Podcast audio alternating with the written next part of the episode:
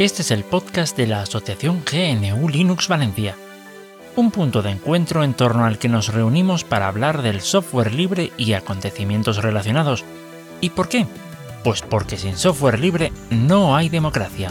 Aquest és el podcast de l'associació New Linux València, un punt de trobada entorn del qual parlem de programari lliure i tot allò relacionat, perquè sense programari lliure no hi ha democràcia.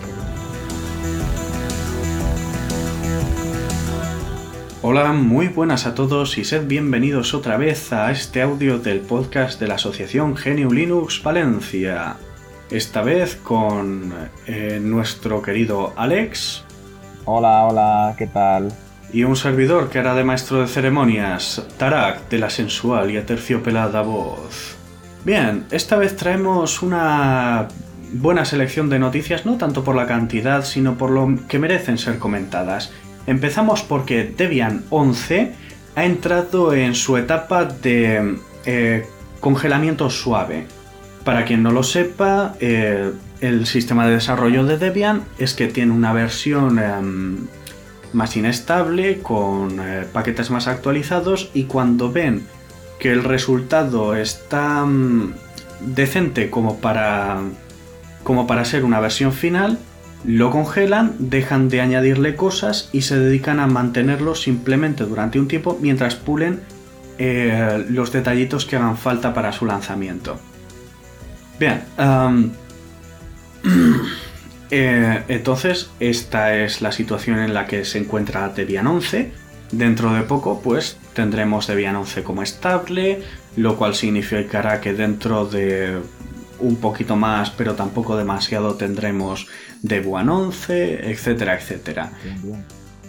Es una buena noticia, por fin tenemos Debian actualizado a los tiempos modernos. Bueno, a los tiempos modernos creo que eh, comparativamente esto sería un par de lanzamientos estables de Fedora atrás.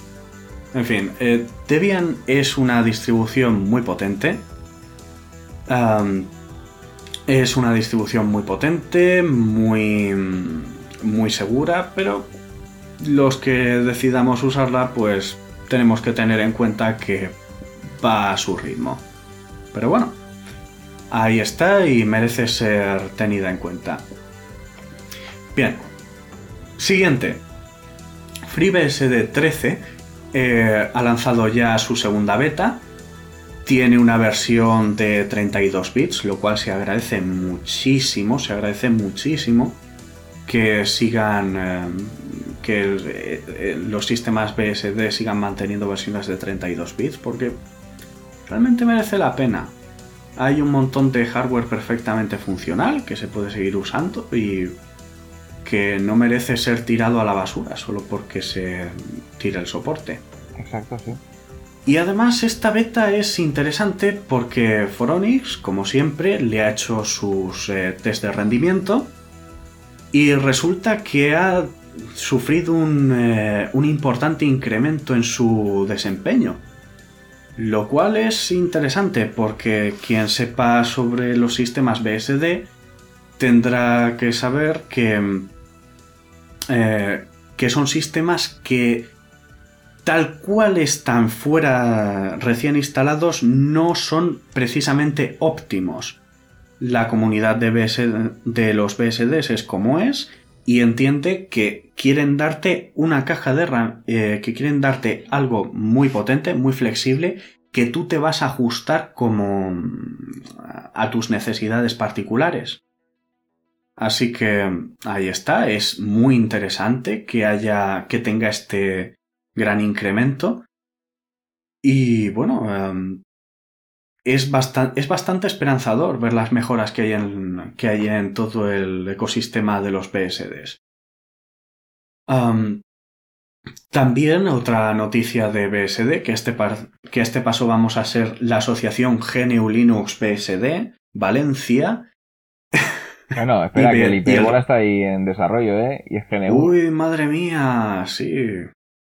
Hipérbola, BSD, de ese tenemos que hablar un día. Bueno, el caso es que eh, la herramienta para actualización de firmware FWPD está siendo portada al ecosistema BSD. prácticamente a todas sus variantes, lo cual es muy de agradecer porque hasta ahora si tú querías actualizar el firmware de pues, tus discos duros, tu BIOS o lo que sea, tenías que tener otra, mm, eh, una instalación alternativa desde la cual hacerlo. Lo cual imagínate que tienes o, o tener un medio de arranque externo. Imagínate que tienes un servidor y que hay una corrección de un agujero de seguridad en el firmware de tus discos duros o de tu tarjeta wifi. Pues ala, apaga todo, apaga todo el orden, apaga todo el servidor, arranca con un medio extraíble y actualiza desde ahí. Pues bueno, esto simplifica mucho las cosas y da más flexibilidad a, este, a esta maravilla de sistema. Bien, otra noticia. WordPress está ya detrás del 40% de los sitios web del planeta. Muy bien, ya está casi a, 50%, siguiente objetivo. Es em, este CMS o sistema de, de control de contenidos. No, no, no, sé exactamente cuáles eran las siglas, lo que significaban, pero vamos, es un sistema que te ayuda a mantener tu página web y tus eh, recursos eh, y tus recursos web. Facilita mucho mantener cualquier blog, cualquier página empresarial y ahí está, para quien diga que el software libre es de mala calidad y no lo usa nadie para propósitos serios, ahí lo tienes. Exacto, y que es de fácil uso, por lo visto. Y es muy fácil de usar, es muy fácil de usar. Otra patada en la cara quien diga, ay no, es que el software libre es, difícil de usar, pues ahí está, toma, WordPress. La opción más fácil y potente que, que yo he visto, la verdad. Y bueno, la siguiente noticia y que vamos a comentar es sobre el tema de la conferencia que el periodista de informática Lunduk realiza cada año. Linux apesta o Linux eh, o Linux es un desastre o Linux da asco. Entonces, pues ahí, ahí, está. Este hombre tiene un amplio currículum en, en todo lo que la Linuxfera se refiere. Ha trabajado en marketing, desarrollo, periodismo, eh, manejo de desarrollo, como ejecutivo. Lo ha hecho todo. Es, sí, ha tocado todos los palos posibles de este sistema operativo. Y, cada y todos los años realiza esta conferencia. En esta ocasión, pues adivináis que ha sido virtual. ¡Qué sorpresa! ¡Yuhu! En fin. y claro, normalmente esta conferencia es... Agridulce, ¿no? Tiene una parte eh, negativa y otra positiva. Sí, es sobre todo de crítica constructiva y termina pues con las partes en las que sí que está bien, que sí que es relevante, por ejemplo, comenta los avances, pero en esta pues... todo negativo, básicamente, muy negro. Sí, sí. Eh, eh, eh, esta, esta, conferencia ha sido el 2020 de las conferencias de, de, Linux es un asco. De hecho, el año pasado ya marcaba un poquitín el terreno este, porque normalmente es agridulce. Es una crítica constructiva y luego dice que Linux es la hostia. Digamos que saca la parte positiva. El año pasado sacó toda la parte negativa, que era muy negativa, y luego sacó menos parte positiva. Este año ya no hay positiva, es todo negativo. Bueno, la positiva es que dice que Linux no desaparecerá. Simplemente bajará la gente que lo utilice. Em, claro. Eh, yo aquí... Es que seamos justos, este último año no, no, este último, este año pasado y este año que entra no parecen em, traer muchas esperanzas para Linux. No para el software libre, que eso es otra cosa que vamos a comentar más adelante. Pero para Linux en particular está mm, es un coche cuesta abajo, sin frenos, sin airbags, sin cinturones de seguridad y el cabrón del conductor está pisando el acelerador. Como si no hubiera mañana. bueno, pues eh, yo lo que he visto es que como está en inglés, hay gente que igual de la asociación que no lo entiende y, y quiere hacer un poco de resumen y lo comentamos también al mismo tiempo. Bien, eh, el primer punto, digamos, que es, habla de un problema que es, yo creo que es más bien de cultural, es más bien americano, pero eh, por lo visto allí el, tema de los líderes eh, es muy importante. Y habla un poco que eh, los líderes de Linux, los líderes naturales, de, históricos, están bajo ataque, digamos. El primero y más importante, evidentemente, y este lo tenía que haber sacado el año pasado, pero, pero creo que no lo sacó, pero Richard Stallman se lo cargaron de la, de la, de la Free Software Foundation. O sea, esto fue un despropósito bastante grande porque es una persona que, con sus peculiaridades, es un hombre con cierto carisma y con mucha voluntad de, de expandir lo que es la idea del GNU.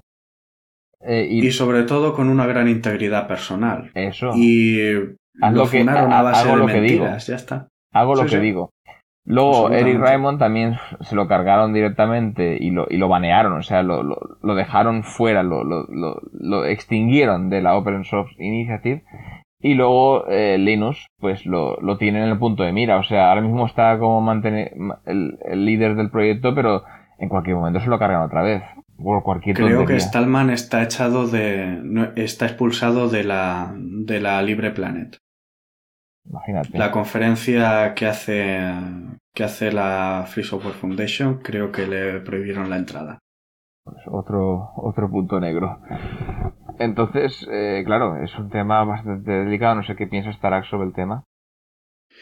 Pues que si a esta gente de verdad les importase la diversidad, estarían dispuestos a tener que lidiar con, lo, con, alguien que tiene el puñetero síndrome de Asperger. Pero no, es, eh, no, es que queremos diversidad, queremos diversidad, pero no los verás ayudar a un ciego a cruzar la calle, ni le van a cambiar, ni le van a limpiar el culo a un tetrapléjico, ni van a, ni, ni van a partirse el lomo eh, haciendo una rampa para que su vecino pueda entrar en casa con silla de ruedas, ya está. Pues es, esta gente quiere diversidad de boquilla. Es lo contrario de Stallman, ahora que lo pienso. Sí, sí, eh, eh, Stallman hace cosas, eh, Stallman se dedica a hacer cosas para, para mejorar el mundo y, y, esta gente se dedican a putear a otros para, para, para, mejorar el mundo según ellos. Esta gente no construye. Esta gente no construye, ya está, solo son capaces de destruir y hacerle la puñeta a la gente. No son capaces de crear algo. De hecho, una de sus principales detractoras era es que era una mujer que ni siquiera sabía la diferencia entre open source y software libre y de hecho es que ni siquiera era eh, una defensora de, del open source. Es que ni siquiera era una defensora, e, era una, una, persona de estas de la línea dura. Era una persona que ni, que ni pinchaba ni cortaba, pero hacía muchísimo ruido. Que, no había aportado nada en, su vida. Eh, estado. Pues sí, eh, el otro segundo punto ya eh, pasando, eh, que habla es el control de las compañías, de las corporaciones grandes, pero que, bueno, el año pasado ya he hablado de esto, pero ahora lo importante es que esas compañías están teniendo cambios de muy importantes y no, no precisamente para bien. IBM, como ya hablamos, compró Red Hat y ahora ha abandonado el proyecto de, de CentOS, eh, abandonado, bueno, lo ha hecho diferente. Pero básicamente se lo ha cargado, o se lo quiere cargar. Suse. un, un, rolling release como se ha quedado CentOS no, no es para servidores. No es para servidores, es para, no sé, es para tenerlo ahí, yo qué sé, no, no tiene sentido para un servidor tener un rolling release, tienes que tener una cosa dura, una cosa como una roca. A ver, tampoco hay que ser Debian, pero, pero un mínimo. Pero casi pero mínimo. Y luego dice que SUSE se vende cada, cada tercer jueves de mes. que es muy gracioso, pero sí, es, ciertamente razonable porque ahora, creo que está controlado por un capital, un, fondo de inversiones. O sea, imagínate eh, la filosofía de open source de, o de software libre que puede tener un fondo de inversiones. Pues eh, no, de poca. Y luego se... Sí, pero a ver, em, yo aquí es que disiento un poquito con él a ver, em, por ejemplo, IBM compra Red Hat. Vale, estamos jodidos. El, el, gigante azul nunca se ha destacado por ser una persona muy amigable con los usuarios. Pero las acciones que toma Red Hat van directamente encaminadas a decir, oye, em, si quieres Red Hat para servidores, cómprame mi red, compra Red Hat. Entonces, pues es eso. Ahí está Fedora en servidores, ni de puta coña. Bueno, sí, va a ser. Y ahora, y ahora CentOS tampoco. Eh, no van a estar manteniendo algo que les hace la propia competencia. Eso también hasta cierto punto se entiende. Y enseguida le ha salido una alternativa a CentOS. Que lo hablamos aquí. Pues, que lo comentábamos en el pasado podcast. Sí. Entonces, pues ahí está. Eh, esto sí, IBM están siendo unos capullos, pero no es el fin del mundo. Respecto a SUSE, pues lo cierto es que em, goza de bastante buena salud y em, en principio había descartado esta noticia, pero bueno, han sacado un nuevo SUSE en esta ocasión para usarlo con, em, con como una suerte de, de enlace, ¿vale? Entre SUSE Enterprise, perdón, SUSE Enterprise ¿vale? Y la comunidad. No viene a ser completamente el SUSE Enterprise, pero puede servir para que la comunidad desarrolle en base a eso su CentOS, entre comillas, con, con, esa base. Entonces me parece una forma muy interesante de unir eh, fuerzas entre la comunidad de OpenSUSE y lo que es la y lo que es la, la parte más comercial de SUSE Enterprise. Entonces, pues ahí está, no, no, no, no veo yo que esté, que esté mal de salud. Lo veremos, veremos cómo va evolucionando, sobre todo el tema de IBM, que es el importante, porque como sabemos, Red Hat es importante en el desarrollo de las nuevas tecnologías de, Linux, básicamente, mm. como tu querido asistente.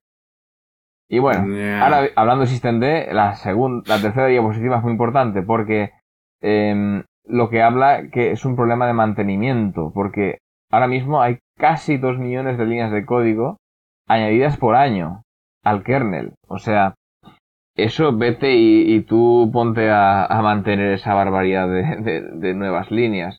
Luego, esto tiene un problema muy gordo con la seguridad informática, porque si hay una línea que no la has visto bien o que no la has podido revisar bien, puede tener ciertos agujeros y luego esos agujeros para taparlos creas más líneas y entra una vorágine, una espiral eh, de, código y código que al final, bueno, ya veremos eh, dónde nos lleva. Em, otro punto que habla, bueno, dice también que esto no es nada sostenible, o sea, no, no tiene ningún sentido.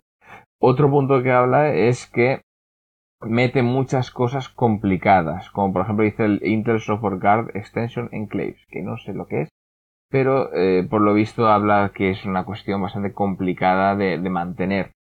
Entonces, básicamente dice que es muy difícil de mantener eh, todo el ecosistema. El, kernel, por ejemplo, es difícil de mantener. Luego añadimos systemd, que es difícil de mantener. Pues imagínate la barbaridad de, mantenimiento y eso, eh, pues eh, al final, ahora mismo se puede conllevar, pero dentro de un par de años, pues la cosa se complicará más y se tendrá que abandonar. No sé cómo lo ves, Tarak. Esto es tu, punto favorito.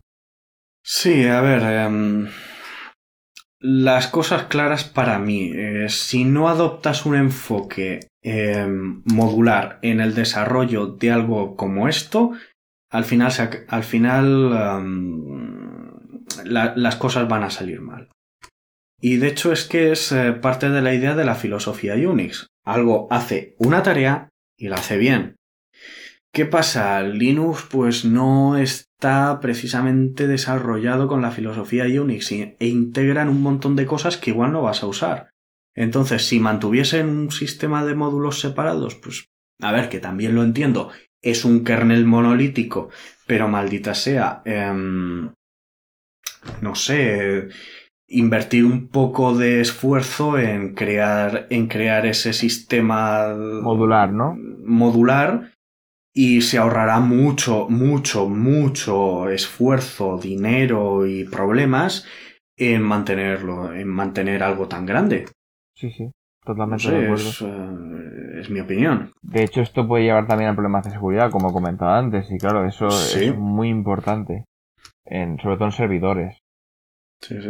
La siguiente habla de, los eventos de Linux que se, han cancelado por el tema del coronavirus, evidentemente. Mm. Y bueno, pues lo echa de menos. Eh, es un tema pues un poco polémico en cierta manera porque em, qué sé yo, eh, la situación ahora mismo pues no está para eh, este tipo de iniciativas, pero igual pues eh, claro, ha quitado la vida que tenía Linux de todas estas reuniones que se hacían y mm. esto pues puede quitar, puede dar problemas a Linux para un futuro, sobre todo en la base de, gente que lo utiliza pues por, por cuestiones sociales. Em, pero bueno, este no voy a tocarlo mucho porque bueno, es una cuestión. No, a ver, em, yo qué quieres que te diga, no he tenido ocasión de disfrutar de esa, de esa escena, pero siendo justos, em, si puedes tener unos eventos que mantengan unida a la comunidad, que hagan que, esas personas sean algo más que un nick en una pantalla, sino que les pongas cara y, y puedas, eh, yo qué sé, tomarte una cerveza y hablar de alguna tontería que no tenga que ver con la informática propiamente dicha, o hablar de la informática, pues, pero de una forma más personal y tal, eso sí que ayuda muchísimo a, a, mantener una comunidad activa. Entonces, pues, em, no, no es el fin del mundo, pero sí que es algo muy triste que esté. Pues nada, que vamos a estar dos o tres años sin estas cosas. Sí, en principio no, no parece que haya un cambio en dinámicas. Em, otro punto que habla, y este lo veo muy importante de cara a nuestra comunidad, es que Google está eh, creando un, un digamos, eh, un recambio, un cambio para Linux, un, sistema operativo que puede cambiar lo que básicamente es Fuchsia. Y que, eh, pues, entre otras de las eh, características estrella es que puedes manejar aplicaciones de Linux y de Android. O sea, potente, potente la cosa. Pero lo que más le gustará a Tarak de esto es que por lo visto es código abierto, no sé si software libre, pero es código abierto, y la otra cosa que le gustará a Tarak es que, por lo visto, utiliza un microkernel. Esto tenemos que mirarlo más, pero si es así, el tema que hemos hablado antes de, de los 20.000 de los 20 billones de trillones de líneas de código que se le añaden al kernel, se lo pueden ir ahorrando y se añade modularidad. Entonces, claro. Exacto. Es que si te fijas, eh, en Google no son idiotas. Serán unos cabronazos, pero idiotas no son. Sin duda. Y han dicho, y han dicho, uy, esto no, es, esto no es sostenible, como bien ha dicho Lundu. Tenemos que hacer algo de estas características, no podemos eh, perder funcionalidad. ¿Qué tenemos que hacer? ¿Cuál es, cuál es la mejor opción? Renovarlos. Microkernel. Claro. Mm, ahí está, tirar de microkernel. Entonces, mm, esto a mí me resulta interesante porque igual, si hay suerte, podríamos estar viendo en un futuro que mm, el desarrollo de Fuchsia ayuda a que se desarrolle HURT. Que también es interesante porque hemos visto bastantes avances últimamente respecto a HURT. Lo cual a mí me ha sorprendido bastante. Incluso que estaban recibiendo muchas, eh, muchas aportaciones y demás, porque yo creía que HURT estaba muertísimo. Sí, sí. Pero claro, habrán mucha gente habrá visto, oye, el estado de Linux no es sostenible. Entonces, pues ahí está. Entonces, pues eh, espero que. Espero que. que el desarrollo de Fusia pueda compartir eh, algunos de esos mod, de esos módulos con el desarrollo de HUR, porque eso sería bastante impresionante de ver. Y podría ayudar mucho al proyecto de HUR, tanto como incluso para sustituir el de Linux o incluso nosotros adoptar Fuchsia de una, una versión más eh, libre, digamos. o desgoogleizada. Exacto, que nos carguemos toda la caca de Google, como el, con el Chrome, y hacemos un Chrome sin Google. Pues sí, podría mm. hacerse. Eh, eh, puede ser sostenible incluso. o puede incluso que Linux adopte el kernel de... Bueno, sí, sería muy, muy bestia, pero... o cambiara el kernel o diera más ideas para cambiar lo que es la idea de, que tenemos ahora mismo de kernel. pero bueno, eh, bueno, en fin. Eh, la siguiente... Es que ya lo hemos comentado, es que el, tamaño que tiene ahora mismo para mantenerlo es, eh, es, es jodido. Para, para reconvertirlo podría ser incluso más. Sí. Es, es, mi opinión. Pero bueno, o, igual se adopta otro kernel, yo qué sé. Veremos, veremos lo que nos depara. De todas maneras, Lunduk lo que dice básicamente en las siguientes diapositivas que se puede resumir, Linux va a morir lentamente. Y eh, Linux ha vivido muchos años, ha sobrevivido a muchos sistemas operativos, pero le queda, le queda, tiene el TikTok. Eh, en cualquier momento se quedará como un, como los Amiga, directamente para gente aficionados que le gusta eh, este tema, este mundillo. Pero ya se acabará y entonces ya pues eh, no hay Linux y tendremos otra cosa, con lo cual puede ser bueno, puede ser mejor o puede ser peor. Veremos lo que nos depara. Yo espero que si el, el, sistema este, el kernel este de, Google se puede hacer libre o si puede aportar a Hurt, a a pues ostras, eh, bienvenido sea, hacemos GNU HURD Valencia, le cambiamos el nombre y todos a HURD, no todos pasamos a HURD, o si es Fusia, pues Fusia, o nos pasamos a un, nos decimos GNU Unix, no sé, pero eh, que el futuro, pues eh, parece que del Linux está muy negro.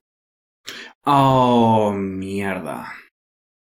¿Qué ha pasado? Tiene, está parcialmente escrito en Rust.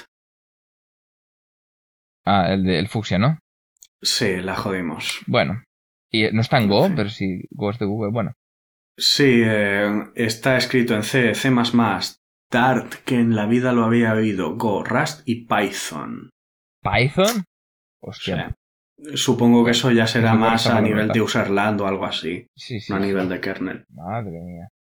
Bueno, pues básicamente esa es la conferencia del Lundlook como habéis podido escuchar, pues la verdad es que eh, positivo no ha sacado nada en positivo. Bueno, sí, que el mundo avanza y que pues ya veremos dónde avanzamos. Es lo más positivo que ha sacado. Pero sobre Linux el futuro bastante negro. Claro, esto es un podcast de GNU, Linux, ¿no? Hemos hablado de BSD y ahora decimos que Linux no tiene futuro. No sé, vale, vamos a... Yo creo que ya ha tocado la cuota un poco de pesimismo, pero eh, vamos a pasar al siguiente tema porque es que si no acabamos a pedradas. A ver, realmente lo que importa no es GNU, eh, no es Linux, no es BSD, no es Fuchsia, es el software libre. Es eh, lo que yo opino. Emacs. Va, tío, lo que importa es el software libre ya, va, ya va. y el todopoderoso Emacs. Ya está. Ya ha dicho su cuña. Vale, pasamos al siguiente punto, va. Próximamente en la asociación GNU IMAX Valencia. Ostras, qué horror. Bueno, tiramos para adelante, va. No, em, siguiendo un poco con el tema de que lo que importa es el software libre y que un y que si algo es software libre, pues no no va realmente a morir mientras alguien quiera usarlo. Esto no es como eh, Windows XP, que la gente no se quería cambiar y Microsoft dijo, os cambiéis por mis cojones y dejó de dar mantenimiento. Aquí si alguien quiere, pues puede coger el software y mantenerlo si, tiene tiempo libre. Y mantenerlo. Y un ejemplo de esto es eh, Wolfenstein Enemy Territory, un juego multijugador que está bastante bien, y pues que lleva ya casi dos décadas en la trinchera, si se me permite la broma. Y ahí está. Goza de muy buena salud, quizás ha visto en otros momentos mayor cantidad de usuarios, pero ahí está. Y de hecho es que tiene, es que tiene un F, es que puedes usar el FG42. Puedes usar el FG42. A mí ese, uy, ese hierro me encanta. Ahí lo dejo ahí está. Gozando de buena salud y bien que se agradece. También, eh, una noticia. AMD está contratando más ingenieros para Linux. Muy bien, muy bien. Quien dice ingenieros para Linux dice, pues, mejor, mejores controladores. Ahí está. Y mientras tanto, Nvidia, pues, está siendo Nvidia. Como siempre. Bueno, como siempre, no, como hace un par de años. No, como siempre, es que su, su relación con la comunidad del software libre ha sido pésima. Ah, por cierto, em, lo digo ahora, si se desarrolla un, eh, un, controlador libre para las gráficas o los procesadores de AMD, aunque sea para Linux, pues más adelante puede llegar a Linux libre, a cualquier BSD, a Fuchsia, a lo que sea. Mientras sea libre, pues va a poder adaptarse. Y aunque sea a un sistema tan diferente que es completamente incompatible todo el código, ya puedes coger, ver cómo funciona e implementarlo en ese sistema operativo. El código abierto. y lo bueno que Eh, tiene. Exacto, exacto, de nuevo. No importa, aunque sea completamente inutilizable en, eh, tal como están las cosas, sigues pudiendo usarlo para adaptarlo o simplemente como referencia para hacer que te ahorre mucho trabajo. Que ahí está, es, eh, es el trabajo que te ahorras en ingeniería inversa. ¿Por qué el, qué el soporte para eh, para es tan bueno y el de Nvidia con los drivers libres eh, es como es. No es porque el equipo de desarrollo de Noveo sea, sea peor. Es que tienen que pelearse con la porquería de documentación que libera Nvidia y el resto del tiempo hacer ingeniería inversa. Exacto. Está, y, y eso es un trabajazo. Eso es un trabajazo. Sí, sí. Y bueno, am, ¿pasamos a rajar de Google? No, mejor pasamos a rajar de Microsoft y de seguridad. Oh, sí. Pues nada, empecemos. Eh, se ha encontrado malware en la extensión de Grid Suspender. Lo comunicamos, pues porque si alguien se la ha instalado, que se la desinstale. Es, eh, es imperioso. Porque además parece ser que ha sido jodido. No es culpa del desarrollador original, sino que este hombre al parecer le vendió los derechos, eh, le vendió la extensión a, a una, en fin, a un grupo que le ha metido malware. En fin, ha sido eliminado de la, de la tienda de aplicación, de extensiones, pero quien lo tenga que sepa que tiene que purgarlo de su navegador cuanto antes. Bien. y pasamos ahora a algo un poquito... eh, eh, esto, es, esto es muy raro, no sé ni cómo eh, clasificarlo. Resulta que hay una campaña de phishing, pues en fin, que te enviaban un mail que contenía código ejecutable. ¿Qué Pero es que no lo, no lo detectaba el antivirus. No, no lo detectaba el antivirus. Porque el código ejecutable no tenía ninguna funcionalidad maliciosa, solo tenía una funcionalidad que traducía el código Morse y lo interpretaba. Y junto a eso iba escrito en código Morse el malware. que- Es loquísimo, es loquísimo. Es una locura. O sea, es, son formas de, ser- de, de meter eh, malware directamente. Es, que es, es impensable. Sí, sí, será... los que han hecho esto son unos mamonazos, pero son unos mamonazos listísimos. Eso se lo tenemos que reconocer. Sí, sí. No como otros. Es, es, es brillante. Es brillante. Y es que además em, la captura que acompaña a este maravilloso artículo de Hackaday es, es, es muy clara. Se ve, se ve el código que, que iba a escanear el antivirus. Y, y es precioso. Es súper limpio, está muy bien estructurado. Es una maravilla. Súper limpio en Morse. A ver, no, eh, eh, el Morse es un chorizo de puntos y, Y- de puntos y rayas eh, densísimo. Pero lo que es el código eh, mm, que, se, que se identifica a primera vista como código es pequeñito, es muy limpio, es una preciosidad. Y eso, eh, es brillante. Es brillante. Nunca. nu- nunca eh, te pongas por sobre tu enemigo porque te vas a llevar una hostia importante. Así que, dejando de lado Morales, es brillante. Bien. Ataque por confusión de dependencias ha afectado a gran cantidad de empresas. Bien, esto es una característica que tiene Python y muchos otros lenguajes de programación modernillos que no me gusta nada y es que implementan sus propios repositorios. Esto puede tener su utilidad, pero lo cierto es que, bueno, em, da problemas.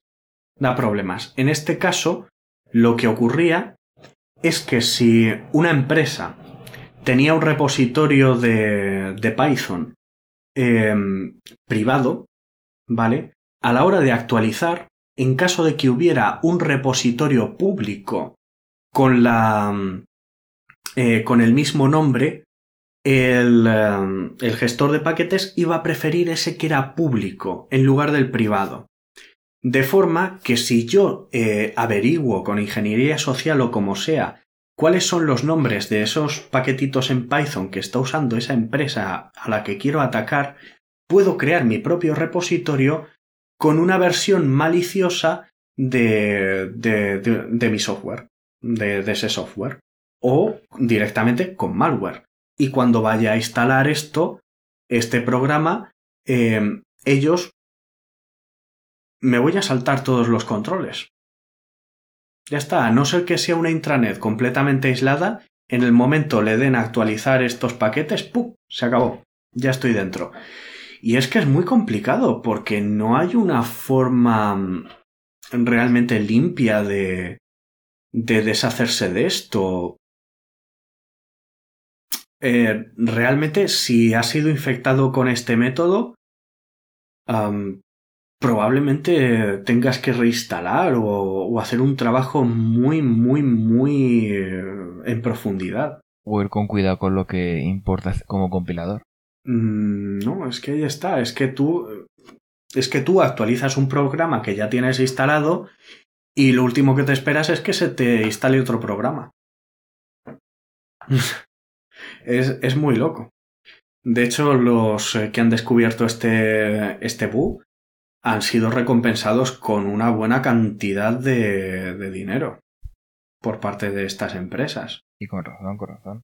Y, y con mucha razón, porque es, eh, es, chunguito, ¿eh? es chungo el tema. Bien, y ahora eh, volvemos. ¿Os acordáis que hace poco mencionamos que había, se había descubierto una vulnerabilidad en sudo que en, caso, que en caso de que un em, usuario local em, hiciera ciertas cosas, era capaz de, era capaz de, conseguir privilegios que no debería tener. Bueno, em, lo chungo de aquello era que esa vulnerabilidad llevaba existiendo desde hace 10 años y no se había detectado. Pero el récord es. Em, pero el récord no se va a quedar en GNU Linux porque Windows dice. Eh, no, aquí, e, en cuanto a vulnerabilidades, a mí no me gana nadie. Windows Defender, 12 años lleva existiendo esta vulnerabilidad y permite a cualquiera eh, remotamente ejecutar código en la máquina eh, objetivo y escalar privilegios. 12 años, nada, ahí se dice. 12 años en Windows Defender, permitiendo escalar privilegios. Una maravilla. Una maravilla. Lo que tiene esto. Pero ahí, recordad, el software libre no es de calidad, el software privativo es más seguro, porque hay una empresa detrás que lo respalda. Una empresa solo. El software libre varias. bueno. En fin. Y pues nada. ¿Rajamos ya de Google? Tira, tira, vamos a ver por ellos. Pues bueno, lo sí, lo que hablamos un poco en el, en el grupo ya de Telegram Google, por lo visto, lo comentamos ahí también, se va a poner a dar directivas eh, de, de cómo reglas a los desarrolladores. Google va a proponer establecer reglas a los desarrolladores open source que la industria considere críticos. Vamos a ver, ¿y quiénes son la industria? ¿Quién es la industria? ¿La comunidad? No. Entonces, ¿quién es la industria, Tarak? Eh, ¿Quién es una industria? Ahí, está, es que dice, es que mm, una, unas reglas para los proyectos que la industria considere críticos. ¿Quién? Google. Google, Microsoft, Apple y Amazon. GAFAM. No me fastidies. la industria. Eh, ahí está, es que ¿quién es la industria? ¿Es, eh, ¿Es Perico el que tiene el que tiene un restaurante? ¿O, ¿Le, vais a preguntar a todos los pepitos que tienen un restaurante, a todos los pericos que tienen un bar? O... Hay que preguntar a Tarak sobre la industria. Tarak es la industria. Entonces, claro, es un poquito... Yo soy la ley. Eh, la, cuestión es que la, industria es obvio que es Google porque si no, no las crearía, básicamente. Y lo más seguro es que como ellos ponen la pasta, el dinero, pues ellos también eh, se lo cuecen. Y la idea básicamente es controlar el software libre y el open source en general. Y eso pues es un poquitín contra natura, digamos que es, no sé, es una es, imposible, en cierta manera. Y bueno, lo, lo, intentan, lo van a intentar, veremos si fracasan o si, bueno, como hasta ahora, como ponen la pasta, pues eh, compran voluntades eh, o compran... Es que yo ya lo expresé. Esto no es necesario. Necesitas un. Eh, necesitas que un programa que sea crítico para tu negocio sea, eh, sea mantenido por personas identificables a las que se pueda hacer responsables y tal y más cual y lo que a ti te salga de las narices, que no haya cambios bruscos de un día para otro y todo eso. Hazte un puto fork. Hazte una bifurcación del maldito proyecto. No pasa nada. Pero esta gente no, esta gente lo que quiere es eh, cargarse primero el anonimato de los desarrolladores. Imagínate toda la. Imagínate ahora que los que. Eh, que los que están haciendo todas esas. esos programas que gustan tanto a la NSA y demás, que permiten a cualquier persona de a pie cifrar sus correos y sus, sus comunicaciones y sus datos, pues em, pudiera llamar una, una, agencia gubernamental a su puerta y decirle pon esta, pon esta puerta trasera. No, no, no, no, yo me digo pon esta puerta trasera. ¿Qué sentido tiene? Es que eh, es una locura. Es una locura, es un ataque a la libertad creativa. Eh, a la seguridad de todos. Es, es, contrario. No, sé ni por dónde empezar. Es que no sé ni por dónde empezar. En fin. Y entre todas estas eh, noticias que vienen cada vez que grandes corporaciones deciden aportar algo novedoso a la comunidad, han estado los maravillosos códigos de conducta que han venido implementándose en muchos, eh, en muchos proyectos. Estos códigos de conducta te dicen cómo debes de referirte a otros, cómo debes de interactuar, qué puedes decir, qué palabras no puedes decir, etcétera, etcétera. Algunos son más restrictivos que otros, pero todos em, pecan de lo mismo. Todos pecan de lo mismo y es burocratizar las interacciones personales. Y bueno, si por lo menos funcionase, pues algo sería. Pero es que resulta que se ha hecho un estudio en cuanto a los en la comunidad de Debian, en cuanto a aportes y otros grupos minoritarios, y resulta que los aportes por estos grupos minoritarios han disminuido en cantidad, frecuencia, en todo. Y esto poco tiene que ver con el código de conducta, sino por cuestiones sociales, que es donde hay que atajar el problema. El código de conducta está muy bien hacer una línea 2 eh, diciendo que pórtate bien, no seas un cabrón, hablando mal. Exacto. Y lo otro es donde más hay que poner énfasis, digamos, dentro de, la temática. Porque al final tan, tan complicado lo hacen, no, no lo hacen mejor. Eso, yo supongo que ahí quieres ir. Por hacerlo más complicado, más burocrático, eh, con más reglas, con más eh, ¿cómo se dice? Eh, mm, especificidades no hace que un, código de conducta sea mejor y o, que, o que vaya a conseguir su objetivo. Parecía que sí, pero por lo visto no es así. Y entonces ahora ya viene la, la, cuestión de hacia dónde vamos, qué, dónde tenemos que hacer para que, por ejemplo, esos grupos, o es muy, muy importante, por ejemplo, la mujer, que es la mitad de la humanidad, o, o las minorías étnicas en, en América, cómo hacer que esos grupos puedan entrar en el mundo del software libre. Claro. O nuestra asociación también. ¿Cómo hacerlo? Bueno, hay conductas que evidentemente no se pueden aceptar, pero no tienen nada que ver con un código de conducta muy burocratizado. Simplemente, pórtate bien, no vayas a saco contra, contra con el prójimo y, ya está. Y luego, pues, ya la asociación o, o, o la comunidad o, o las empresas que quieran promover esto, ya que se metan, digamos, de, en el problema, que es acceder a esas comunidades que quieren acceder. Em, entonces, claro, pues se ha visto que las formas no es la manera, la forma no es la manera de conseguir cambiar el fondo. Ahí está, es que tú dices, a ver, eh, no está permitido, no están permitidas las amenazas, no está, no está permitido el acoso sexual y ya está. Es, ya está, no acoses sexualmente a otros miembros. Pero no, es que llega... Acosar directamente. Sí, no, está permitido, no está permitido acosar a otros miembros. Pero es que no me acuerdo, creo que fue en el código de conducta de FreeBSD que los eh, que banearon eh, los abrazos virtuales. Bueno, son cosas del que puritanismo americano, supongo. Ahí está, es que, es que es un nivel de puritanismo muy loco. En plan, no, no, puedes, no puedes mandar abrazos, no puedes... Eh, ¿Cómo es un abrazo virtual ahora que, ahora que lo pienso? Es, cualquier referencia a contacto físico o algo así. Era, era, algo muy raro, pero que básicamente de un plumazo se... Em, habían dicho, pues no, ahora sí le dices, venga, hasta otra, un abrazo, pues ala, ya no puede. Eso ya serviría para que te expulsasen. Madre mía. Y funcionó muy bien, ¿no? La, esta política. Mira, yo sinceramente no estoy metido en la comunidad de FreeBSD. Y, y sinceramente no sé cómo les irá. Pero mm, no, no, no creo que sea de mucha utilidad.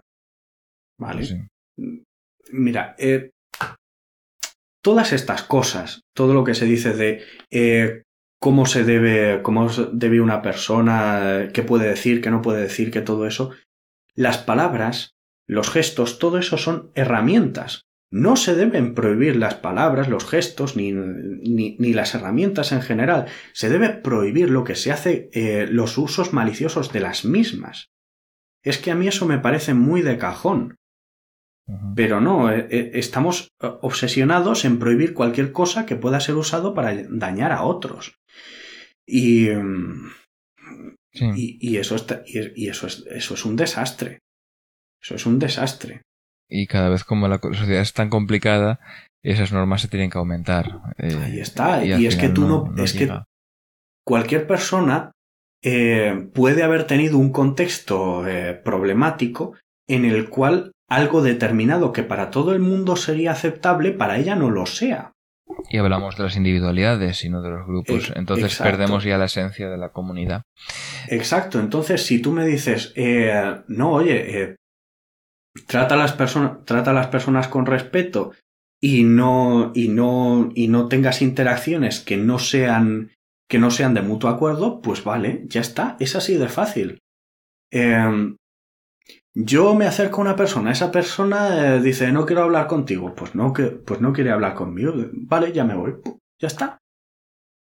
Ya está, no tienes que prohibir, eh, no tienes que prohibir las palabras, no tienes que prohibir la, no tienes que prohibir los gestos, eh, las acciones. Simplemente si una persona dice no quiero tener este tipo de interacción contigo, tú no la tienes y si la tienes te llevas una hostia. A ese nivel no, pero eh, hay otras maneras. virtual, metafórica, verbal o física, dependiendo, dependiendo del tipo de ante. Ahora que lo pienso.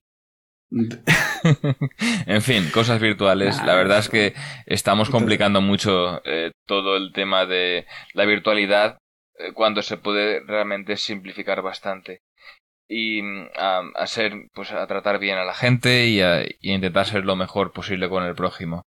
Eh, luego ya pues eh, nos creamos nuestras batallitas y decimos por ejemplo pues que la gente con IMAX no merece comer esta noche. Eh, pero en plan broma eh siempre con plan broma y virtual. Pero sabes que al final la, solución es, simplificarlo un poco más y e ir intentar comprender lo que piensa el otro, em, en el sentido de lo que siente. Eh, pero no es ir al fondo. Realmente, si, si tú empiezas a pensar lo que siente cada persona, al final no vas a los intereses de todos y vas a los intereses particulares de una persona. No sé.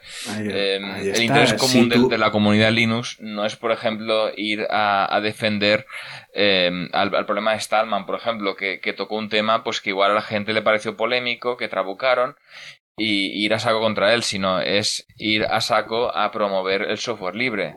Es ir un poco hacia, hacia a promover el software libre, hacer conferencias o hacer instalaciones parties, cosas así, para mejorar, digamos, la inclusión de todos los grupos, o de solo unos grupos, o de otros. Oye, y entender también que la gente tiene otras facetas de su vida que a ti no te tienen que importar. Porque si, si Stallman en su blog habló de, habló de una cuestión que a fin de cuentas era puramente era pura semántica, era una corrección semántica, perdón, en esa lista de correo habló de una cuestión semántica en un determinado contexto donde esa cuestión semántica importaba, para él al menos, pues tiene todo el derecho del mundo. Es que ahora resulta que si, que, que para que me guste un libro tengo que saber qué opina su autor o autora de cada una de las cosas que existen en este mundo. Pues no, por Dios. Yo si leo un libro, pues ya está. Ya está. Si veo algo que me gusta, pues me gusta. Si veo algo que no me gusta, pues no me gusta. Y sí, es cierto. Em, la, la, forma de ser de Stallman influenció muchísimo su visión del software libre. Sí, pero eso no implica que todas sus, eh, que todas sus opiniones tengan una repercusión en el software libre. Yo puedo hacer em, una obra de teatro en la que me influencien mis opiniones sobre tal o cual cosa. Pero mm, mis opiniones en otros temas no tienen por qué haberse eh, reflejado. Claro. No sé si me explico. Y que de nuevo, em, prohibir a la gente usar la palabra capullo, por poner un ejemplo, lo, no va a impedir que alguien em, haga daño a otra persona con palabras, porque se puede hacer mucho daño con palabras aparentemente inocuas y perfectamente y perfectamente mm, aceptables por, por todo el mundo. Pero si yo quiero ir de colegio, pues con un amigo, venga, hasta luego, capullo, pues ya está. Eh, me has prohibido eso, me has hecho que de hecho esté menos cómodo en un, en, una, en un ambiente. De hecho, va, no va hacia los, los problemas realmente que podamos tener y nos aporta soluciones eh, realmente efectivas a los problemas que plantea. Es un poco ir hacia eh, la forma, lo que he comentado antes. En fin, eh, hemos empezado con Debian y ahora estamos con Debian. ¿Qué tal si, si acabamos? Sí, me parece bien. Que además llevamos ya casi una horita. Exacto, y así no llegamos a la hora y no nos pegan. Venga. Muy bien. Venga, Tarak, nos vemos. En fin, hasta la próxima. Eh, nos vemos en el siguiente audio y huid del editor de la bestia. Venga, hasta luego. Adiós. Muchas gracias por tu atenta escucha. Si quieres participar en la tertulia o hacernos llegar algún aporte, puedes ponerte en contacto con la asociación. En gnulinuxvalencia.org barra contactar tienes todas las formas de hacerlo te esperamos en el próximo episodio. Hasta entonces! Moltes gràcies per la teua escolta. Si vols participar, pots posar-te en contacte amb nosaltres en gnulinuxvalencia.org barra contactar. T'esperem en el pròxim episodi. Fins pronte!